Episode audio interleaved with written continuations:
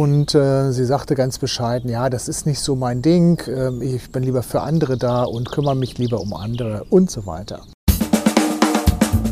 Auf geht's, der Reha-Podcast, der Podcast von Reha Management Nord.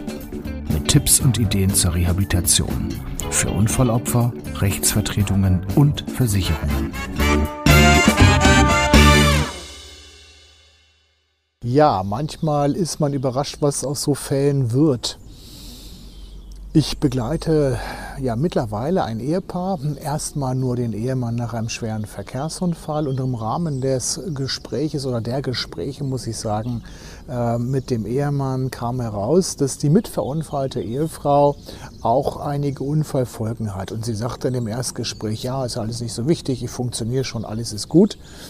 Und ähm, im Laufe des weiteren äh, Verfahrens, der Begleitung, ähm, kam dann auf einmal raus, dass halt einfach nicht alles gut ist. Da wurde zum Beispiel eine Handverletzung übersehen, die musste operiert werden und, und, und.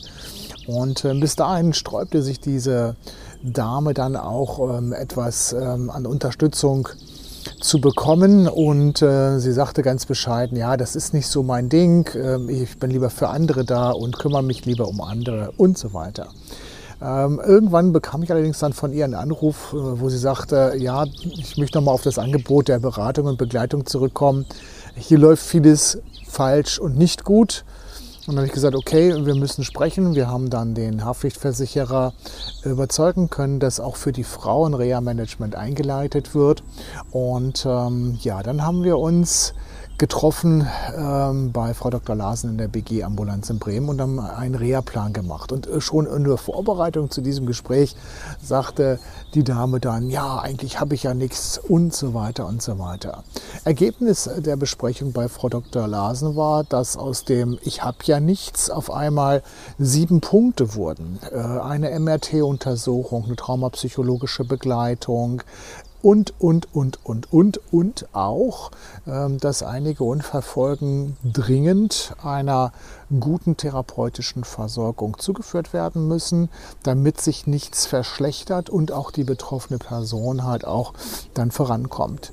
Für das Unfallopfer war das dann ähm, super überraschend und äh, sie hat gesagt, okay, das hätte ich jetzt selber gar nicht mal so gesehen und ähm, ja, jetzt ist sie in einer guten Planung drin und es werden viele Maßnahmen durchgeführt. Im Prinzip ist sie jetzt glücklich, dass an den Baustellen, die sie hat, gearbeitet werden kann oder äh, gearbeitet wird.